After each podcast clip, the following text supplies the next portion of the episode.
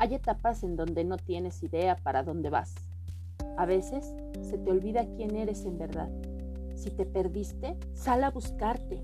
Diario tienes una cita contigo. Tú decides si llegas o no. Al único que le vas a quedar mal es a ti. Si quieres empezar a hacer ejercicio, llega a la cita. Si quieres empezar a comer saludable, llega a la cita. Si quieres una mejor versión de ti, llega a la cita.